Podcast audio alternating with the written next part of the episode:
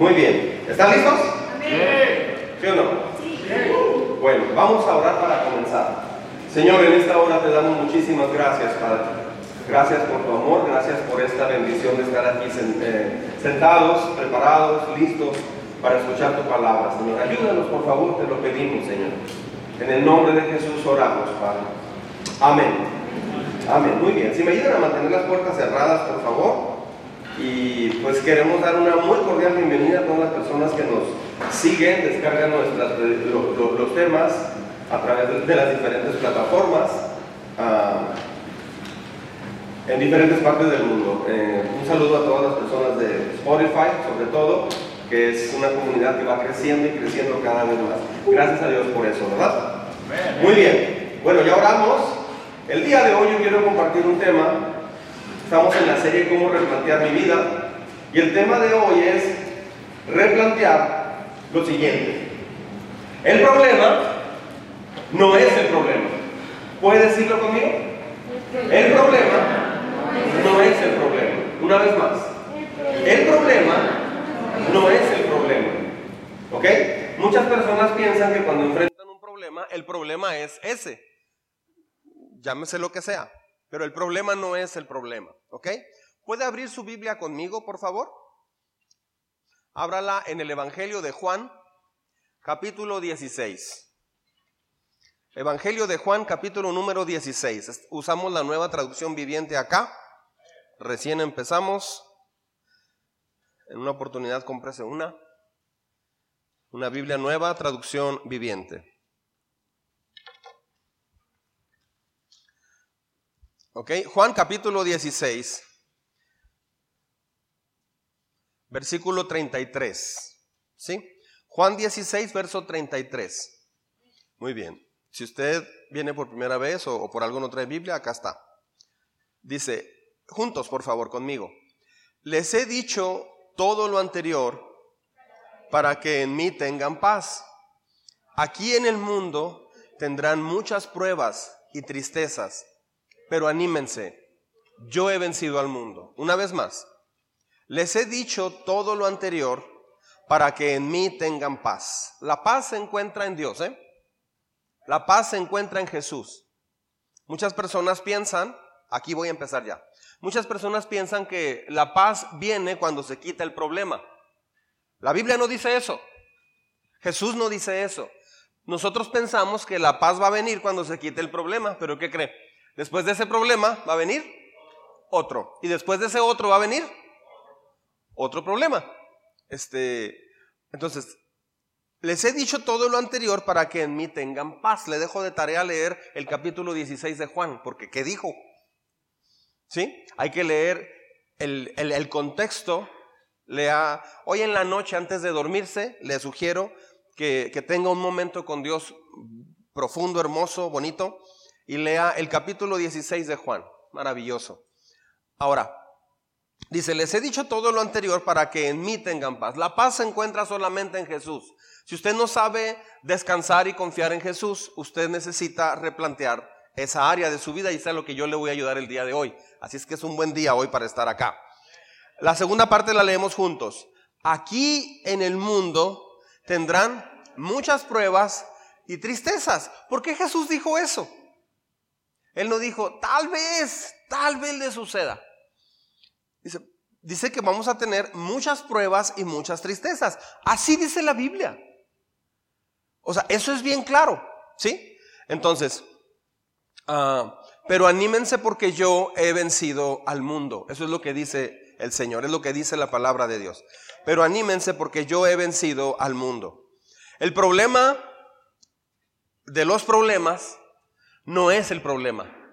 O sea, cuando hablamos de los problemas que enfrentamos aquí, en realidad el problema no es el problema. Muchos piensan que, por ejemplo, enfermedad ah, o salud, enfermedad, mm, una situación económica, falta de trabajo, mm, ¿qué más? Puede ser relación sentimental que termina, un divorcio, puede ser la pérdida de un familiar, un diagnóstico eh, este, de, muerte, de una enfermedad terminal, un despido repentino del trabajo, el, perder una casa, este, que alguien sea atropellado.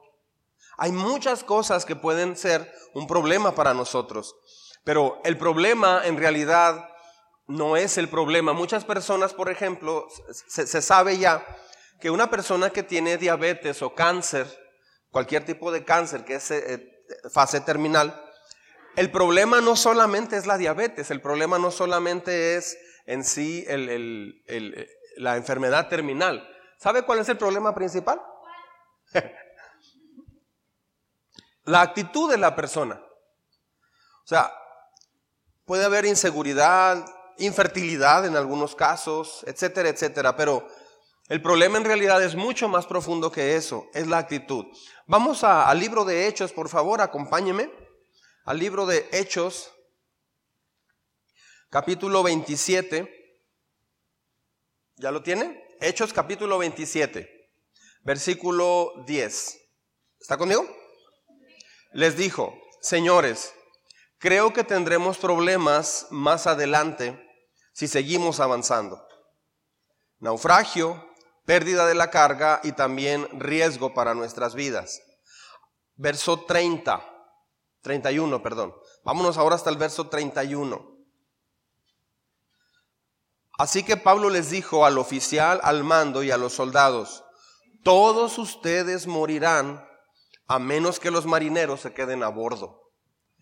Ah, en el capítulo 27, en uno de los, de los viajes donde Pablo está siendo llevado a Roma, ah, Ah, les llega ya prácticamente el invierno y es muy complicado en esa zona, en el mar Mediterráneo, navegar en el invierno.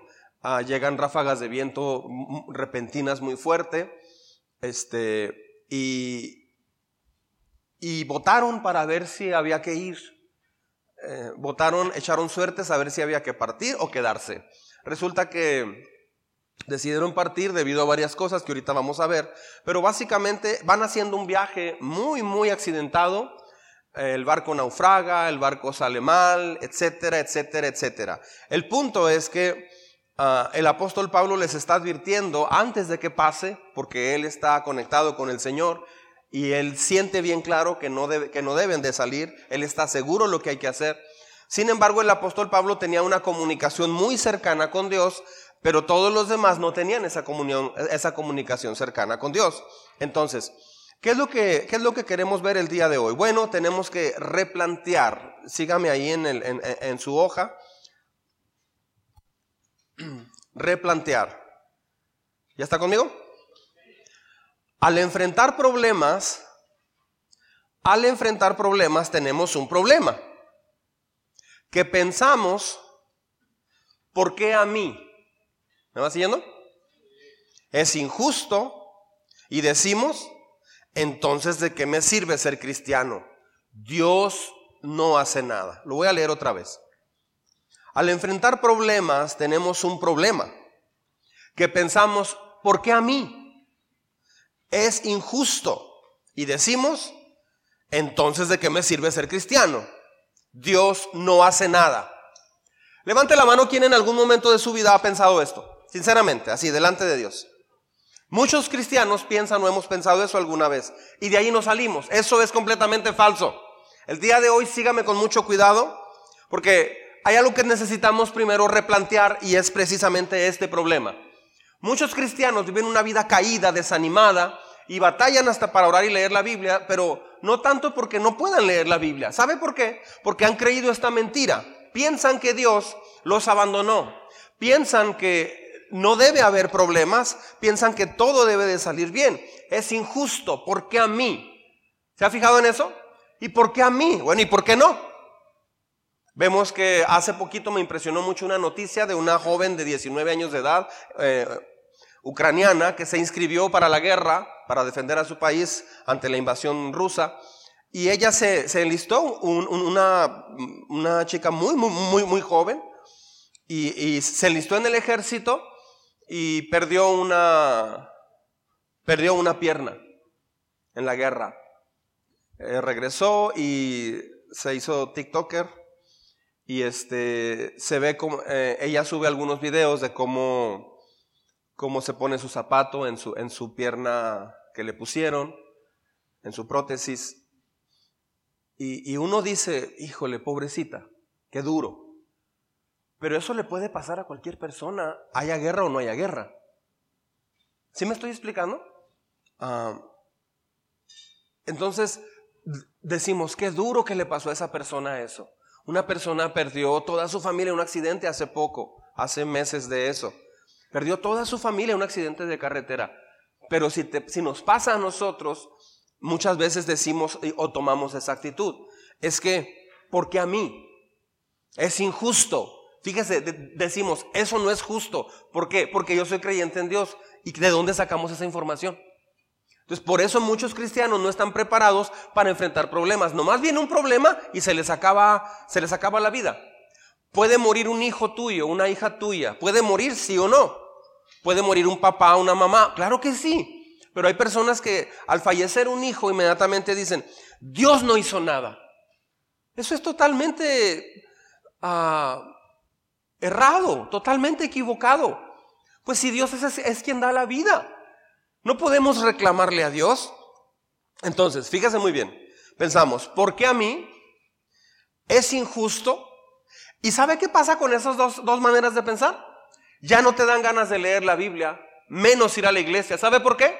Porque piensas que al acercarte a Dios se tiene que arreglar automáticamente todo eso.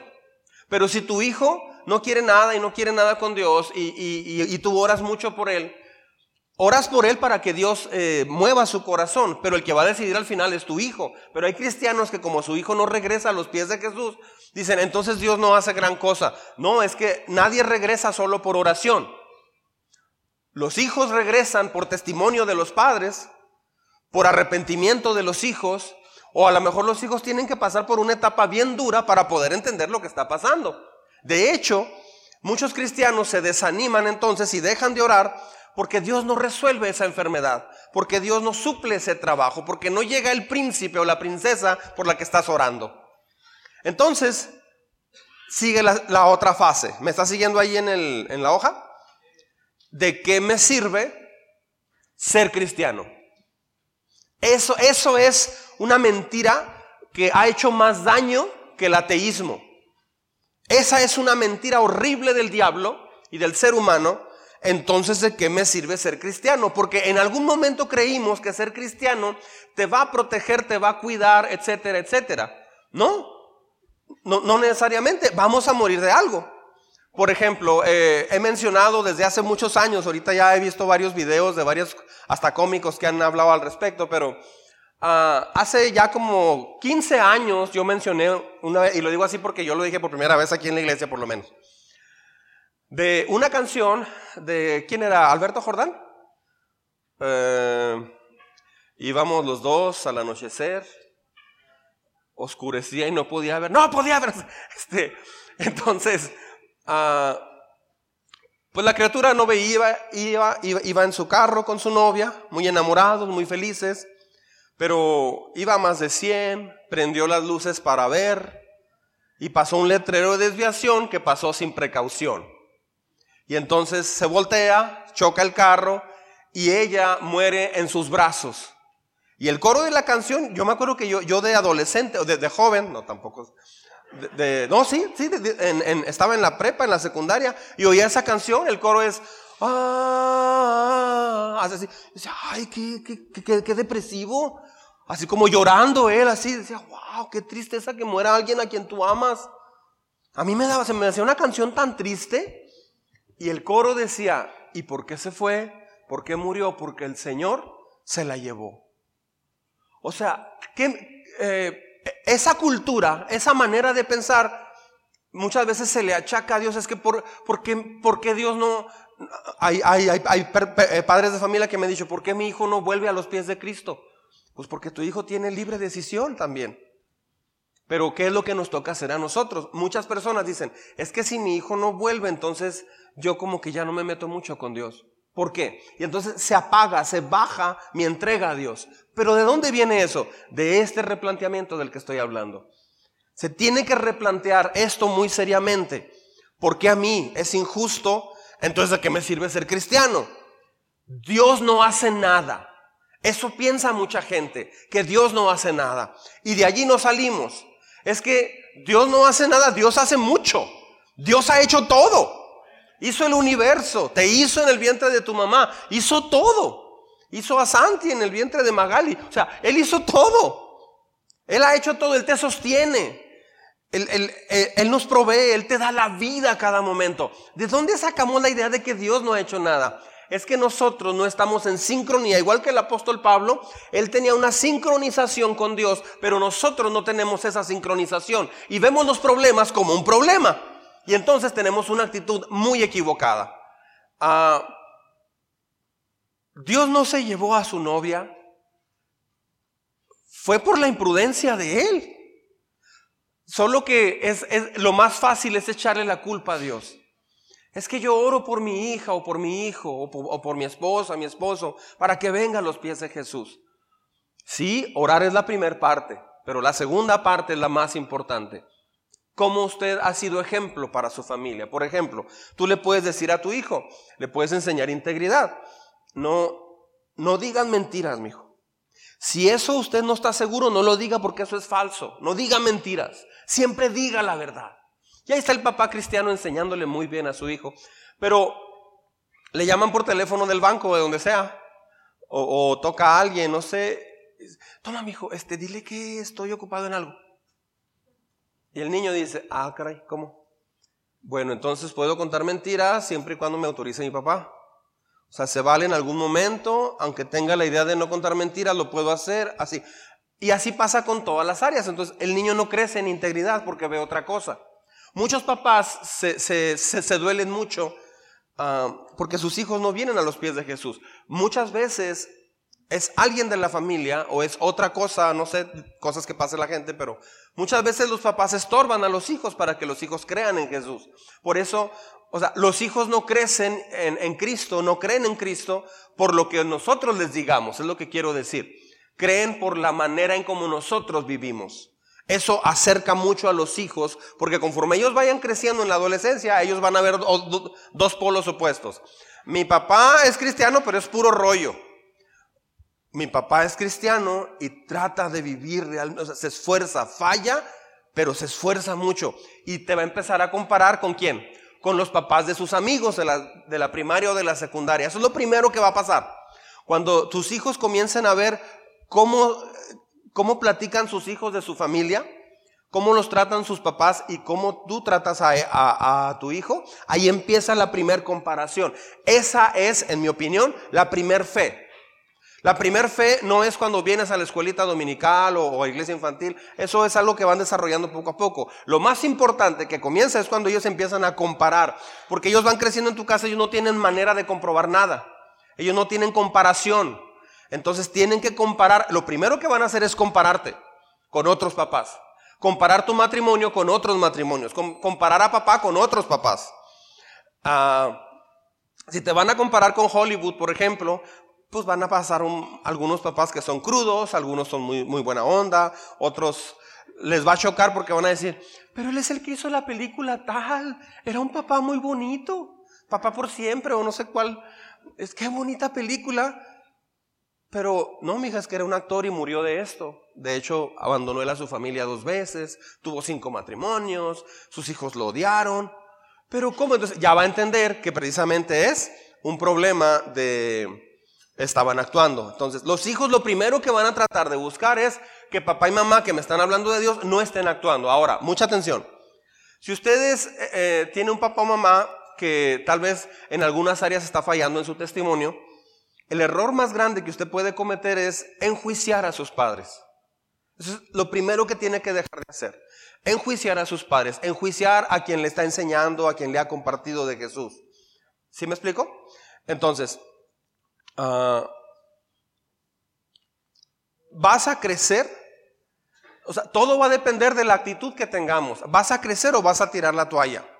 ¿Nos vamos a convertir en lo que Dios quiere que seamos o se va a endurecer nuestro corazón?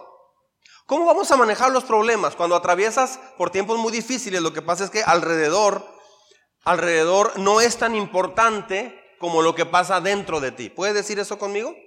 Lo que pasa alrededor, dígalo conmigo, lo que pasa alrededor de mí no es tan importante como lo que pasa en mi corazón.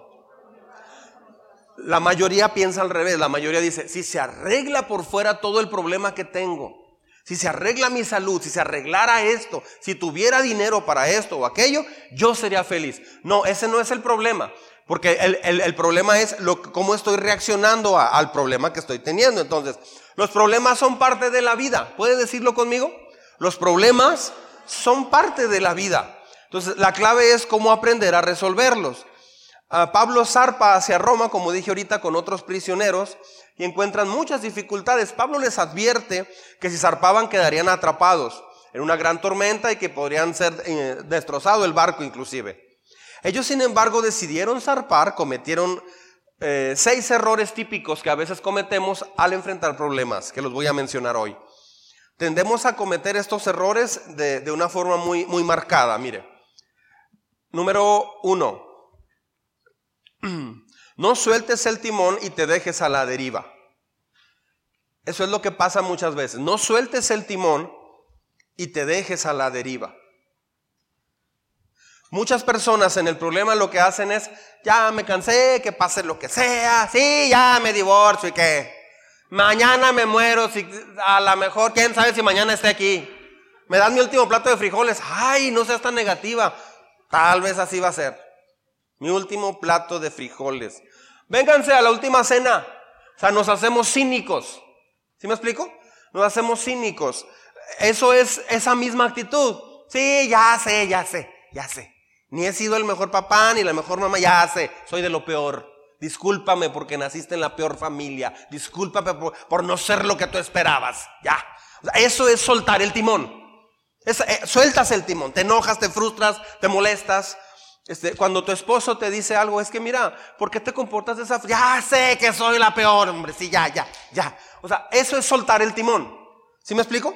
Ah, mire lo que pasó en Hechos 27:15. Sígame con cuidado. Hechos 27:15. Dice, los marineros, conmigo en voz alta, por favor. Los marineros no pudieron girar el barco para hacerle frente al viento. Así que se dieron por vencidos y se dejaron llevar por la tormenta. O sea, muchas personas se dejan llevar por la tormenta completamente. Muchas personas tienen diferentes tipos de, errores muy graves. Ah, en cuestión de soltería, Soltería y sexualidad. Típicamente en los 60, 70, 80 y todavía 90, mm, el hombre era el que más tentación tenía en cuestión de lo sexual. Y el hombre, eh, típicamente la mujer lo frenaba. No, Rodrigo Alejandro, espérate, que nos casemos. Ay, nomás déjame te abrazo un poquito. Pero ella lo frenaba. O sea, e, eso era algo muy típico. Pero del 2000 para acá, claro que había excepciones, pero del 2000 para acá, Perla y yo decíamos, es que con todo lo que está entrando del Internet y todo lo que se está viendo, los niños de ahorita, del 2000, 2000 y algo, los niños de ahorita cuando, allá por el 2020, veintitantos, ¿cómo le van a hacer? Porque están teniendo una influencia impresionante. Entonces, cada vez yo me estoy encontrando más mujeres jóvenes que batallan para frenar a su novio. De hecho, hay mujeres que, han comentado, este, ya sea en televisión o en diferentes partes, este, dicen, eh, o en redes sociales, es que yo, yo en realidad estoy igual que el hombre. ¿Por qué tendría yo que ser la que frena? No, en, realidad, ahora, yo, yo soy la débil en realidad. Yo soy la débil. Inclusive algunas mujeres dicen, si él ha salido con 20 mujeres, ¿por qué yo no salgo con 20 hombres? criatura del Señor, lo siento, pero es muy diferente un hombre y una mujer. El pastor está de machista. No, es que una mujer puede salir con cualquier hombre. Los hombres son carne de cañón. Los hombres es muy fácil salir con un hombre. Una mujer va a un antro, le hace ojos a un tipo, se sube la falda un poquito, coquetea y con, o sea, si ella se propone puede acostarse con el que quiera, sin ningún problema. Un hombre tiene que hacer todo un rollo para eso. Entonces, no es lo mismo. No es lo mismo, es muy diferente. Ahora, ¿qué pasa cuando entonces la mujer ya no detiene al muchacho? ¿Qué va a pasar? En realidad, tal vez era plan de Dios muy especial que llegaran a algo muy hermoso, pero se va a echar a perder. ¿Por qué? Porque con el tiempo la gente se deja llevar por la tormenta. Mira, ya estoy en esta tentación, soy, soy humano y finalmente así es la cosa y me dejo llevar. No, no, sueltas el timón completamente. No puedes soltar el timón. Alguien tiene que reaccionar. Para que una pareja lleguen de blanco al altar, se necesita dos personas, no una persona, se necesita dos. Pero cuando los dos se dejan llevar completamente, solamente están dedicados destinados al fracaso. ¿Por qué? Porque sueltan el timón. Un matrimonio que dice, ya me voy, ¿qué? O sea, tienen poco de casados y siempre está la amenaza del divorcio o en, el trabajo. Eh, si quiere renuncio, si quiere le renuncio.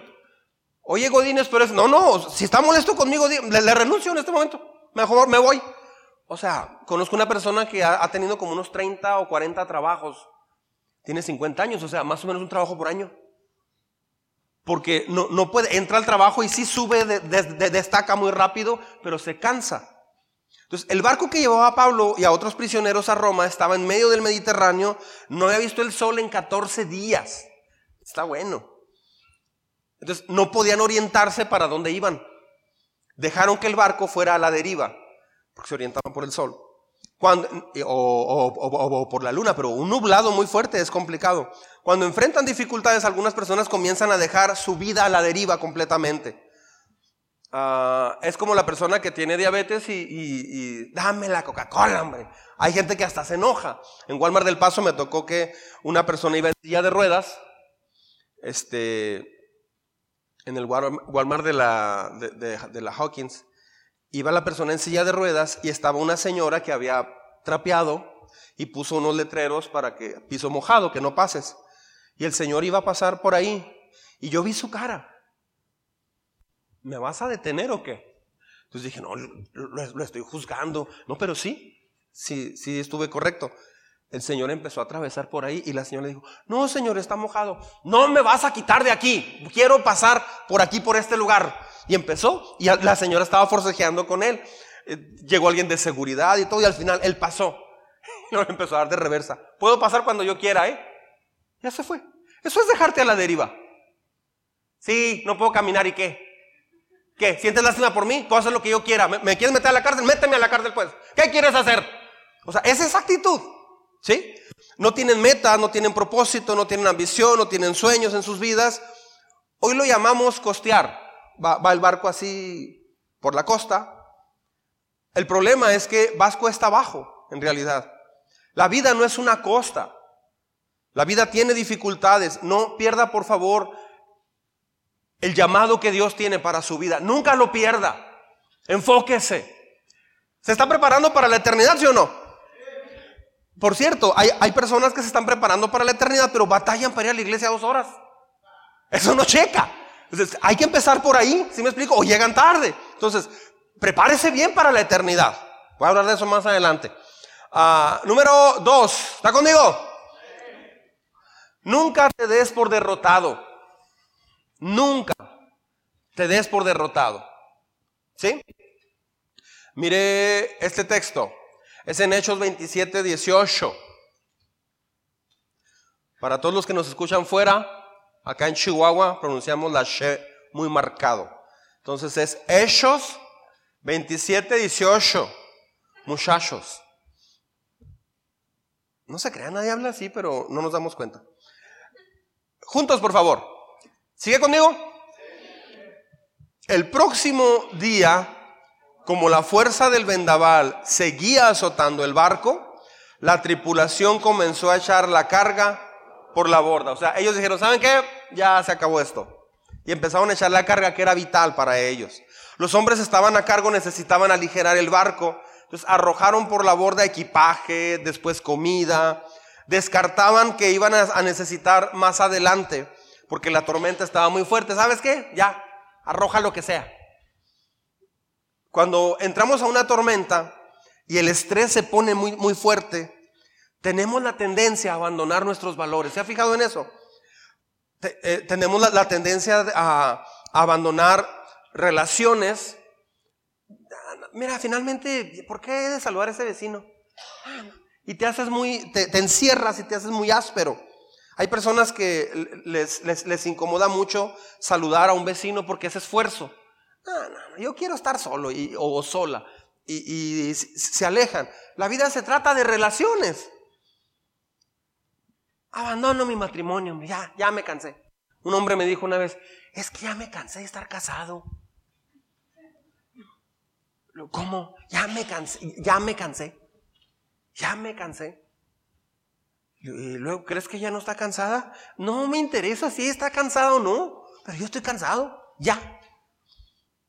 Este, otras personas abandonan el sueño de ir a una universidad o acabar una carrera. Dios dice, quédate en el barco.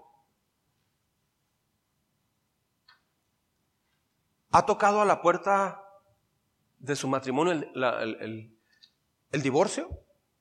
Quédese en el barco. El divorcio no es una opción para nosotros. Se tiene que hacer que funcione. Si no, lo si no tiene eso bien determinado, siempre va a estar tentado a irse, siempre. Si no arrojas la llave a una alcantarilla, nunca vas a desarrollar carácter. La llave del divorcio, tírela a una alcantarilla, ahí cómo le haces ya. En un día de lluvia muy fuerte, arrójela al puente del paso de nivel ahí abajo. ¿Cómo la agarras? Dios puede cambiar situaciones, amén. Dios puede cambiar personalidades. Y Él puede cambiarte sobre todo. Hay que hacerlo al revés. Primero cambie usted. Siempre que empiece por una situación relacional, empiece por usted primero, no por los demás. No lo hará si siempre estás abandonando el barco. Dios no trabaja con aquellos que están siempre abandonando el barco una y otra vez. No abandone el barco. He aprendido por experiencia que nunca es el deseo de Dios que salgas corriendo ante una situación difícil, pero salimos corriendo porque eso es como el escape más rápido, pero eso no ayuda. Amén.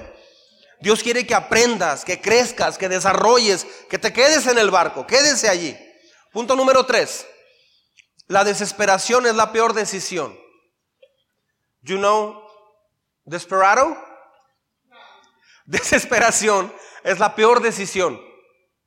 Me tocó ver una persona este fin de semana, estaba en algo, algo que no me gusta de, las playas de Cancún.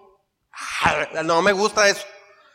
Este, es que te llega una ola y luego te llega otra a los 10 segundos y luego otra a los 5 segundos. Entonces, en, una, en media hora eh, ya estás bien cansado porque es una y otra y otra. Yo espero que no nos hayan grabado video a mi hermana, a mi mamá y a mí. Este, pero hicimos el oso muy mal. Pero, pero este, pues en, eso yo estaba arriba en el, en el, ¿dónde estaba yo? Estábamos ahí por la alberca estaba viendo la playa, el, azul turquesa muy bonito así. Y de pronto veo que eh, silba el salvavidas en la playa y me asomo y están todos más o menos suponiendo que esto es la playa, la gente estaba por aquí y de repente está una señora por acá, o sea, muy adentro, sola. Y estaba la señora nadando ya muy desesperada y no avanzaba nada, pero nada. Y estaba braceando bien. O sea, yo la vi, tenía buen braceo. Wow, nada. Duró que, no sé, unos dos minutos braceando bien fuerte y lo así. Y voltea y está igual. Pero yo creo que ya tenía ratito así. Entonces sacaron a todo el mundo de la playa, los que estaban ahí. Lo, sacaron, todo el mundo se empezó a salir. Y, otro salvavidas empezó a quitar la playera ya para prepararse, agarró su, su bollita esa roja y ya se iba a meter. Y entonces le dice el otro, espérate. Bueno, yo estaba muy lejos, ¿verdad? le dijo, pate, pate, pate, pate. Este, me imagino que le dijo, espérate, ¿no? Porque le, le, hizo así. Entonces, la señora siguió nadando y nadando y luego ya se volteaba, flotando así, para descansar. Y la otra vez, entonces, cuando venía una ola, le gritaba al salvavidas, aproveche la ola. Pero nadaba y la ola la, pasaba, pero ella no avanzaba nada. Duró como unos tres minutos, cuatro minutos así, hasta que finalmente ya avanzó un poquito y se pudo parar, le llegaba el agua aquí. Pues ya se fue brincando. ¿Ha brincado usted así? Así se, vino brincando y ya, y, ya salió. Cuando recién salió, la tuvieron ahí un, algunos momentos. Este, e, eso es bien feo. Eso es bien feo. Entonces, la desesperación es la peor decisión. Mire, mire este texto. Juntos, por favor. Hechos 27, 20. La tempestad, juntos, la tempestad era tan fuerte que habíamos perdido la esperanza de salvarnos. La desesperación te lleva a cometer errores muy graves. ¿Ha oído la frase, el que se enoja pierde? El que se desespera también pierde. ¿Sí? Después de 14 días en total oscuridad, imagínense, habiendo arrojado ya la carga, el equipaje, comida, ah, los pasajeros finalmente perdieron toda la esperanza. Pero ellos habían olvidado una cosa. Escuche bien lo que voy a decir, por favor. Aún en una tormenta, Dios está en control. Aún en una tormenta, aún en tu momento de muerte, Dios está en control. Aún en un accidente, aún en desempleo, Dios está en control de tu alma. Tu cuerpo tiene que padecer de algo, va a padecer de algo. Pero Él está en control de tu alma. Cuando pasó el COVID, ah, cuando me dio COVID, en realidad yo estaba muy bien, solo que me descuidé y no sabía que me iba a afectar. Y abrí la puerta y estuve un ratito platicando con alguien en, cuando estaba a cero grados. Eso después supe que a muchas personas que cuando estaban en su segunda semana salieron al frío y ahí se pusieron bien mal, pero iban bien. Tal vez eso fue lo que me pasó a mí. Pero Ah, yo me despedí del mundo, yo me despedí. Este, sí sentía una lucha muy fuerte en mi cuerpo ah, contra la enfermedad, pero al mismo tiempo yo por dentro estaba, estaba listo para irme con el Señor. Entonces, ellos a, veces en las tormentas olvidamos que Dios está en control. Eso nos ha pasado a todos. No, no, no quiero decir, no estoy diciendo, no estoy tratando de decir que no sufrí, que no batallé. No, no, no. Claro que batallamos todos, pero debemos de recordar que Dios está en control de nuestra alma. Porque lo que queda en la eternidad es el alma. El cuerpo se va a morir un día. El cuerpo, su corazón se va a detener un día, mi corazón se va a detener un día. Entonces, Dios no te ha dejado. Aun cuando esté difícil, Dios no te ha dejado. Amén. Tal vez no lo sienta, tal vez sienta que Dios está lejos, pero ¿qué cree? ¿Quién cree que se rindió? Dios está contigo en la tormenta, Dios no se rinde. Nosotros nos rendimos, pero Dios nunca se rinde. Dios siempre tiene una salida y Él te ayudará a través de la tormenta. Él te está probando, de hecho, en la tormenta Dios te prueba para ver qué tanto confías en Él. Dios, Dios te prueba, no manda los problemas, pero, pero él, él, él quiere probarte para que aprendas a confiar más en Él. Entonces muchos cristianos no crecen ni medio milímetro, ¿por qué? Porque en lugar de confiar, creen en la mentira que mencionamos al principio. No, esto no cambia. Dios me abandonó porque a mí, porque esto. ¿De qué me sirve ser cristiano? Nunca una persona así puede uh, crecer espiritualmente. Siempre va a estar derrotado. Siempre le va a costar trabajo orar. O va a estar orando, pero una parte de su corazón va a estar pensando, pues estoy orando, pero tal vez es Diokis. Porque sé que Dios no me va a responder. Eso es todo lo contrario a la fe. Dice la Biblia, sin fe es imposible agradar a Dios. Sin fe es imposible acercarse a Dios.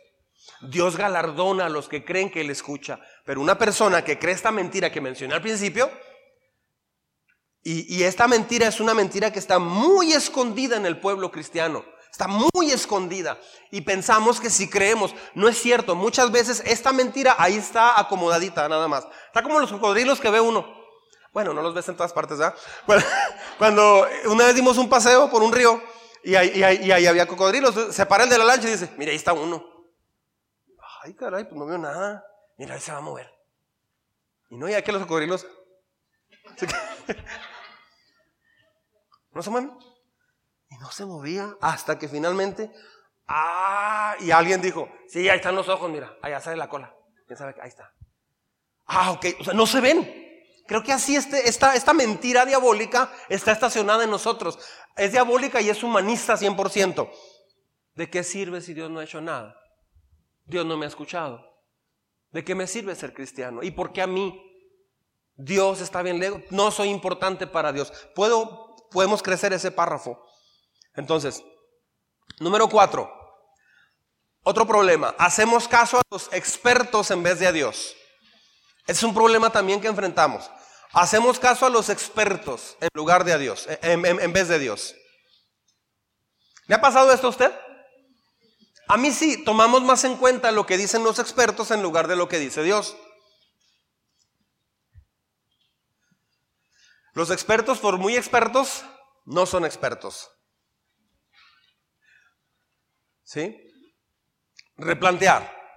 Sígame.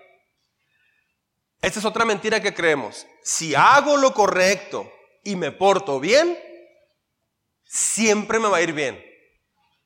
Esa es otra mentira que nos han enseñado. Si hago lo correcto y me porto bien, siempre me irá bien. Eso no es cierto. Eso no es cierto. A veces te portas bien, agradas a Dios, haces lo correcto, pero vivimos en un mundo totalmente corrompido. Por eso Jesús dijo, este no es nuestro mundo. Ustedes no son de aquí. Este no es su hogar. Estamos de paso, somos peregrinos. Y más ahora en este mundo. En este mundo actualmente, si no, si no tomas, si no tomas, si no vas a antros, si no vas a bares, si no hablas un, un, lenguaje carcelero horrible, si no hablas este, con albures, si no hablas de, sexualidad, si, si, no, si, no estás si, si no eres capaz de reírte y bromear con toda la, toda la podredumbre sexual y de doble sentido y de insultos que maneja actualmente nuestra sociedad, vas a batallar mucho para sentirte parte de un círculo, ¿eh? cada vez se va a batallar más. Entonces, esto no sucedía en el año 2000, ¿eh? Esto a mí no me tocaba verlo de, eh, como ahora, no. Siempre ha habido problemas así, pero nunca tan marcados como ahora. Casarte con una muchacha de antro no te va a ayudar. Casarte con un chico de antro no te va a ayudar.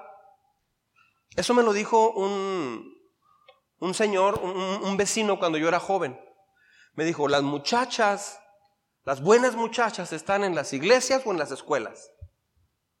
Y sí, yo veo hoy que mucha gente, incluso, incluso mamás, se juntan con amigas y van a tomar sin ningún problema. Ah, toman como si nada, sin ningún problema. O sea, no tienen problema con eso. Ah, ¿Por qué? Porque los ha absorbido totalmente en nuestra sociedad y piensan que eso es normal. Los están viendo nietos, hijos, pero sobre todo, ¿por qué tienes que conformarte a esta, a esta sociedad? ¿Por qué? Si no somos, o sea, vea cómo vive nuestra sociedad, por favor. Vive bien mal. Nuestra sociedad está al, punto, al borde de del colapso. Van más de 130 eh, este, eventos de, disparos en Estados Unidos, de atentados en Estados Unidos. Pero no es entre grupos criminales. No, no, es alguien que entra y dispara porque le caes mal. Por cuestiones de odio. O sea, la sociedad está bien descompuesta. Ahora que, que, en Acapulco pasaron eh, pues todo lo que pasó, sí entiendo la necesidad de tal vez entrar a un Oxxo y agarrar unas galletas. Sí lo entiendo. Sí lo entiendo si tienes hijos y, traen mucha hambre ya por dos días. Sí lo entiendo. No se justifica, pero sí lo entiendo. Oye, pero salir con cuatro televisiones plasma. O sea, qué, vergüenza. Microondas y... O sea, de todo. Entonces, ¿qué situación difícil usted ha estado esperando que cambie? Que te ha desmotivado mucho. Esto viene en el, devocional. ¿Qué situación usted ha estado esperando que ya, ya cambie por completo? Estamos mal. Descanse en Dios y pídale a Dios, háblele del problema a Dios. Pero si ya le habló del problema por dos años y el problema no se ha arreglado, hay algo que Dios quiere enseñarte a través de ese problema. Cuando Dios quiere quitar un problema, lo quita cuando Él sabe que lo tiene que quitar. Punto final. De otra manera, se va a estresar Dioquis. Dioquis se va a estresar. Si hago lo correcto y me porto bien, siempre me irá bien. Eso no, e, eso no siempre pasa. Claro que Dios enseña que si somos fieles, Él nos va a prosperar. Sí, sí enseña eso la Biblia, pero no siempre pasa. ¿Me estoy explicando? O sea, te pasa mucho menos, claro que sí, pero sí te puede llegar a pasar. Prepárese por si eso sucede. No sé si me está explicando. No estoy diciendo, prepárese porque vienen problemas, iglesia, que vengan los problemas. No estoy diciendo eso, estoy diciendo, no permita tener una actitud porque a mí, qué feo, etcétera, etcétera. Mire lo que dice Hechos 27:11. Sígame con cuidado. Juntos. Pero el oficial a cargo de los prisioneros le, hizo más caso al capitán y al dueño del barco que a Pablo. O sea, escucharon al experto. Pero el experto no estaba conectado con Dios. Entonces muchas personas buscan gente experta. Mucha gente dice, es que necesito consejería de un profesional. En realidad cuando buscas consejería de un profesional es porque lo que ya te aconsejó Dios no, te gustó mucho. Por eso quieres mejor otra opinión. Pero en realidad el consejo de Dios, o sea, Dios no necesita profesionales para aconsejar a su gente. No lo necesita. La palabra es totalmente suficiente. Los principios que están en la Biblia, cuando una persona me dice, es que tenemos problemas, yo sé, en automático sé que lo que Dios dice no, se está aplicando como es. En automático. hay algo que no estamos aplicando. Cuando hay tristeza, desánimo, depresión, hay algo que se está olvidando. Claro, vamos a ayudar a recordar eso, etcétera, sí. Pero hay algo en lo que estamos fallando. Lo que quiero decir es que la Biblia es suficiente para todo. En las iglesias a veces enseña, es que necesitas ir a un profesional. Yo no estoy de acuerdo en eso. No hay consejo nuevo que alguien te pueda dar. Te pueda hablar de alguna técnica de, comunicación, tal vez, etcétera, algunas cosas. Pero el problema básico es que hay falta de paciencia, hay juicio, no hay perdón, hay, hay resentimiento, etcétera, etcétera. Quitas todo eso y es muy fácil lo demás. Pero ¿por qué el experto dijo que estaba bien y lo hicieron? Si Dios te dice que hagas algo y todos los expertos del mundo, escúcheme con mucho cuidado. Si Dios dice, haz esto y todos los expertos del mundo te dicen, no, no, haz esto otro, por favor no escucha a los expertos, escucha a Dios. Aprenda a escuchar la voz de Dios por encima de cualquier experto. Escuche la voz de Dios. ¿Sí me explicó? Número 5. 5 de 6. Decidimos como la mayoría lo hace. Ese es otro error que cometemos. Decidimos como la mayoría lo hace. Mire este texto. Hechos 27, 12. ¿Lo leemos juntos? Hechos 27, 12. Dice, la mayoría decidió que debíamos seguir adelante. La mayoría no siempre tiene la razón. Eso no es cierto. Pregúntale a los venezolanos. Así me dijo un, pastor. La mayoría no siempre tiene la razón. Pregúntale a mi pueblo, me decía él, Eduardo Mercom. Decía, la mayoría decidió por un, por un, por un sistema político y acabó con el país. La mayoría no siempre tiene la razón. Por lo general, la mayoría está equivocada. Otra vez. Es al revés. Por lo general, la mayoría están equivocados. ¿Sí? La mayoría de los israelitas querían regresar a Egipto y estaban equivocados. Ellos querían regresar. La presión de los compañeros, a veces de los amigos, impide que mucha gente haga lo que Dios quiere que haga. La lucha más fuerte que yo tuve para, para dedicarme, al, para decirle sí a Dios y, dedicarme, y dedicarme al pastorado, a servir a Dios, la lucha más fuerte en realidad no fue con Dios, no fue ni conmigo fue con toda la gente que me rodeaba. Gente del trabajo, gente de, la misma iglesia donde yo iba. O sea, el problema más grande que tuve fue con mis hermanos de la iglesia que me rodeaban, con quienes yo serví y crecí. Ellos eran con los que yo más problema tuve. Qué interesante, ¿verdad? Qué interesante. Eh, ¿Por qué? Porque muchas veces pensamos que la gente que nos rodea es la que nos va a impulsar y ayudar. No, aprenda a escuchar la voz de Dios. Amén. Aprenda a escuchar la voz de Dios. Último punto. Número 6. Nos desanimamos por las circunstancias y dejamos de avanzar. ¿Estoy bien? Nos desanimamos por las circunstancias y dejamos de avanzar. O sea, vemos que se poniendo, que las cosas se van poniendo más difíciles y lo primero que hacemos es nos desanimamos y dejamos de avanzar. Hechos 27, 13. Todo esto lo vamos a ver en el devocional muy detallado, ¿sí? Hechos 27, por cierto, me gustó mucho el devocional de esta semana, me gustó. Hechos 27, 13. Juntos, cuando comenzó a soplar un viento suave del sur, creyeron que podían seguir con lo que querían.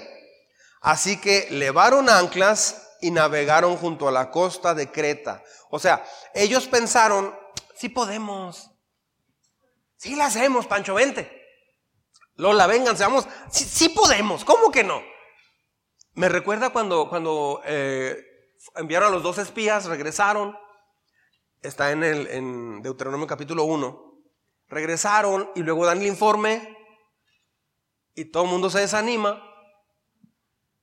Y entonces Dios dice, esta generación no va a entrar a la tierra prometida. Y entonces todo el mundo lloró amargamente, así amargamente, y dijeron, no, no, sí vamos a subir, ahora sí, sí queremos, después de que se habían rebelado contra Dios. Pero ya era muy tarde porque Dios le había dicho a Moisés, diles que no suban. Eso era antes, ahorita ya no. Ya me di cuenta que esta generación no confía en mí. Diles que no suban, ni se les ocurra salir y enfrentarse porque los van, los van a acabar. Y les dijo, dice Dios que no suban, les dijo Moisés. No suban. Es que Dios quería que subiéramos, sí, pero se rebelaron contra Dios una vez más. Y Dios ya dijo que no. No suban porque van solos. Sí podemos, y ahí van. Los derrotaron de una manera increíble. Y dice la Biblia que regresaron y lloraron amargamente ante Dios. Pero dice, pero Dios no los escuchó. Así dice la Biblia. ¿Por qué? Porque ah, a veces nos basamos en, sí podemos avanzar. Eso no es cristianismo, eso es humanismo. Por eso es, es vital una vida devocional, por eso se hace este devocional. Pase tiempo con Dios, busque a Dios, hable con Dios para que su matrimonio, su vida lo lleve de una manera espiritual, dependiendo de Dios. Muchas personas piensan que hay que ir a la iglesia para que nuestro matrimonio esté bien. No vas a la iglesia para que tu matrimonio esté bien. Vas a la iglesia para aprender a comunicarte con Dios. Vas a la iglesia para tener una relación cercana y personal con Dios. A eso vas a la iglesia. Para aprender a oír su voz. Porque si no aprendes a oír su voz, aunque tu matrimonio esté bien, lo vas a echar a perder. ¿Por qué? Porque no vas a la iglesia para eso, eso es un resultado nada más. Lo más urgente para su vida es aprender a escuchar la voz de Dios, es aprender a hablar con Él de frente a frente. Que Él te hable y que tú lo escuches y que tú lo obedezcas y que le preguntes y esperes su respuesta. Eso es lo más importante en la vida cristiana. No se trata de abrir la Biblia, leer la Biblia y ya cumplí, oro, oro por los alimentos, bla, bla, bla. No, no, se trata de que te aprendas a comunicar con Dios. Porque la comunicación con Dios es lo que te va a dirigir a la, a la eternidad. Eso es lo más importante. Pablo advirtió a los demás que estaban yendo a una tormenta. No le hicieron caso. Navegaron en otra dirección de acuerdo a sus fuerzas. No tenemos que cruzar todas las puertas abiertas que veamos aquí en la vida. Se abrió una puerta. Híjole, me ofrecen un trabajo así. Me ofrecen esta opción. Híjole, sí. Tenga cuidado que el trabajo no lo vaya a sacar de donde usted ha estado con Dios. Tenga mucho cuidado. No tienes que aceptar todas las puertas que se te abren. Hay puertas que se abren que no son buenas para nosotros. No debes aprovechar toda oportunidad que se te presente, ¿o sí? No todas las oportunidades. ¿Está conmigo? No todas las oportunidades que se presentan son buenas, ¿eh? Hay oportunidades que son pésimas, que son muy peligrosas. No debes aceptar cada trabajo que se te ofrezca. No, porque tienes que analizar qué trabajo es. No debes salir con cada persona que te invite a salir. Una, una joven hace muchos años me decía, es que no me ha invitado a salir ningún muchacho y me invitó él. Y está muy guapo. pero si no te ha invitado nadie, ¿por qué vas a salir con él? ¿Ya oraste y hablaste con Dios? Pues es que como no me ha invitado nadie, pues así como que no quiero que se me vaya el camión. Pues le hizo el corazón pedazos, se lo desbarató completamente. Y ella creyó, Dios no me cuidó. Dios dejó que me desbarataran el corazón. Pero ella fue la que tomó esa iniciativa. Es como el, el, muchacho del carro. ¿Por qué te llevaste a mi novia, Señor? ¿Por qué te la llevaste? No, mi hijo, usted, usted, usted manejó mal. Usted manejó mal. Esa es la realidad. ¿Y por qué se nos adelantó el tío Pepe? Pues porque no se fijó y cruzó la calle así nomás. Lo atropellaron. Dios nos dio esa decisión. ¿Sí me estoy explicando? ¿Y qué le pasó a fulano de tal? Pues es que se subió a arreglar el aire, no tuvo precaución y se cayó del techo. De dos pisos. Y cayó donde estaban todos los bloques. ¿Qué pasó? Señor, ¿por qué? ¿Por qué Dios permitió? Dios nos dio libre albedrío. Entonces tenemos que tomar precauciones. Entonces, no, no debes salir con toda persona que te invite a salir. Satanás también puede arreglar circunstancias. Así es que necesitas pedirle dirección a Dios. Satanás también ofrece trabajo. Satanás también ofrece opciones. Satanás también da parejas. Satanás también te da eh, bendición económica. Satanás también da contratos y buenos contratos. Estos errores te van a ayudar, estos seis errores nos ayudan a evitar tener dificultades en nuestra fe. ¿Por qué Dios permite que tengamos dificultades y tormentas? ¿Por qué? Para que aprendamos a confiar en Él. Esta pregunta viene en el devocional, no la vaya a responder así. Para que aprendamos a confiar en Él, como dijo el pastor. No, no, abra su corazón en esa respuesta. Mire Corintios 4.7, segunda de Corintios 4.7, con esto voy terminando. Pues nuestras dificultades actuales, ¿qué dice? Son pequeñas y no durarán mucho. Sin embargo, nos producen una gloria que durará para siempre y que es de mucho más peso que las dificultades. ¡Wow! ¡Qué texto tan impresionante! ¿No cree? Póngase de pie, por favor, vamos a orar. Así con sus ojos cerrados, escuche esto que le voy a decir.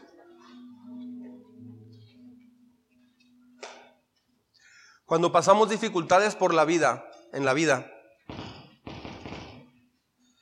lo primero que tratamos de hacer es culpar a alguien, buscar quién fue el culpable.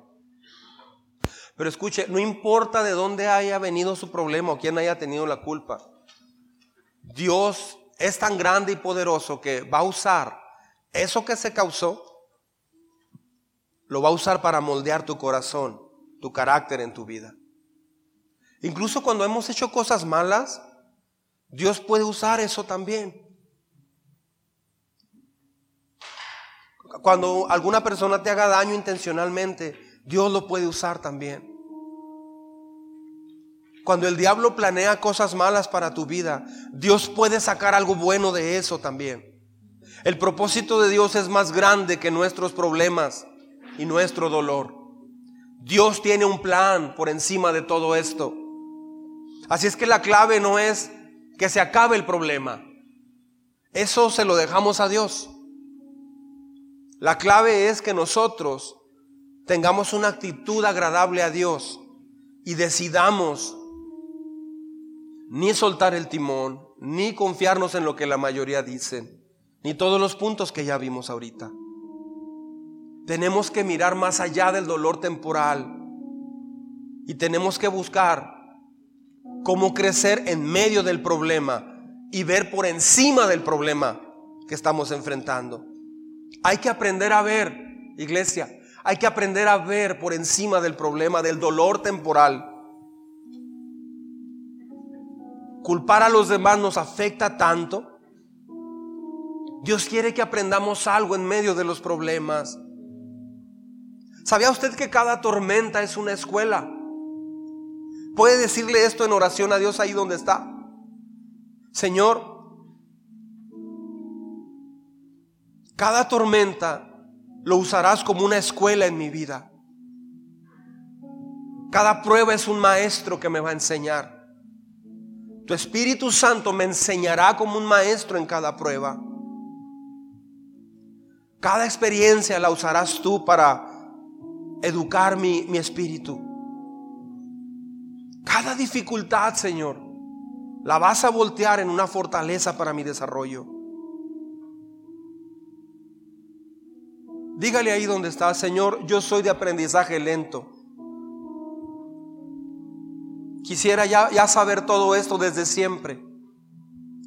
Y no es la primera vez que oigo este tema. Pero hoy, Señor, aunque ya sabía algo de esto, tú lo traes a mi vida nuevamente de una manera más clara todavía. Y me lo vas a seguir diciendo porque te interesa que yo siga creciendo y no me estanque en esa mentira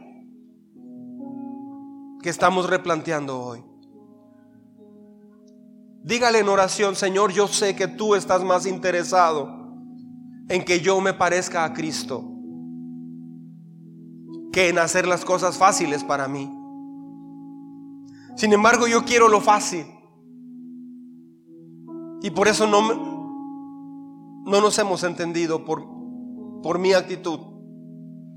Perdóname porque he estado esperando que tú hagas algo como yo pienso que lo debes hacer, en la forma en que pienso que lo debes hacer y en el momento en que creo que lo debes hacer. Hoy, Señor, decido ya no volver a pensar de esa forma. Hoy voy a descansar en ti, voy a confiar en ti, Señor, a pesar de lo que esté pasando.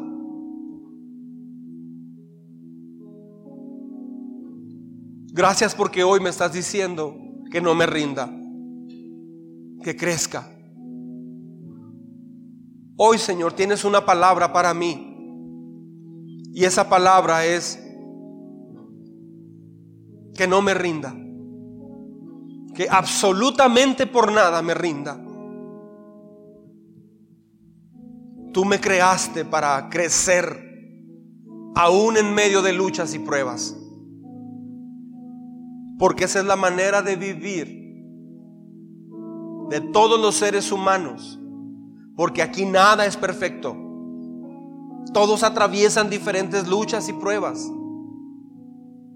Pero yo tengo la bendición, dígale a Dios allí, yo tengo la bendición, Padre, de recurrir a ti. Ayúdame, ayúdame a recurrir a ti, a descansar en ti, a confiar plenamente en ti. Ayúdame a no basarme a mis ideas, a lo que dice la mayoría. Enséñame a no soltar el timón, Señor. Enséñame a no dejarme a la deriva, por favor. Y enséñame que los problemas son pasajeros, pues estamos de paso acá. Gracias por esta palabra, Señor. Hoy solo recibimos la primera parte, falta irlo desmenuzando en la semana. Ayúdame, Señor. ¿Puede decirle usted eso a Dios hoy? Ayúdame a, aprender a enfrentar los problemas de esta manera bíblica. Ayúdame a evitar estos errores, Señor. Ayúdame, Señor, te necesito. En este momento te rindo. Dígale ahí, te rindo. Te entrego, Señor. Ese problema que he estado esperando que resuelvas y una y otra vez te lo he pedido. Hoy, Señor, te lo presento una vez más y te lo entrego a tu gracia y a tu misericordia. Y yo me voy a dedicar a buscarte, a seguir tu dirección y ya no estar enfocado en que resuelvas eso o si no ya no te busco o si no me desespero. No dejaré que mi tristeza me gane porque un problema no se resuelve. Tú eres, Señor. Eh, tú eres mi roca. Tú eres mi roca. Tú eres mi fortaleza. A ti vuelvo, Señor. Y te suplico hoy que me ayudes con todo mi corazón a que los problemas que he enfrentado en mis fuerzas y con esta manera equivocada de pensar Ayúdame a vencer todo eso. Ayúdame a dejar eso a un lado. Y necesito trabajar recordando este tema una y otra vez. No basta oírlo una vez. Hoy te pido que me ayudes a que desde el fondo de mi corazón, desde lo profundo de mis hábitos, yo pueda replantear cómo voy a enfrentar las dificultades. Ya no va a ser como antes. Porque voy a buscar y voy a, voy a aprender más acerca de, de cómo hacerle a través de este tema de hoy.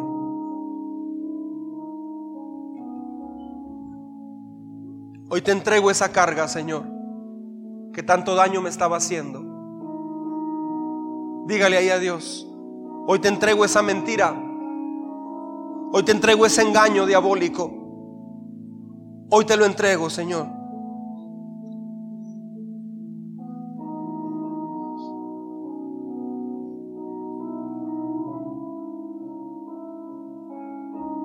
Gracias, Señor, por tu palabra. Muchas gracias, Señor. Dele gracias ahí donde está. Yo estoy seguro que esta palabra ha venido a quebrar cosas que ahí estaban escondidas. Estoy seguro de eso.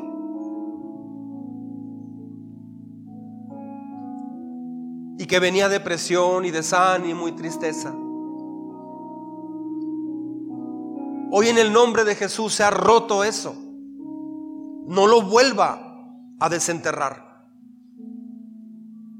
Hagamos un compromiso de no permitir que esa mentira se vuelva a instalar otra vez. Gracias, Señor.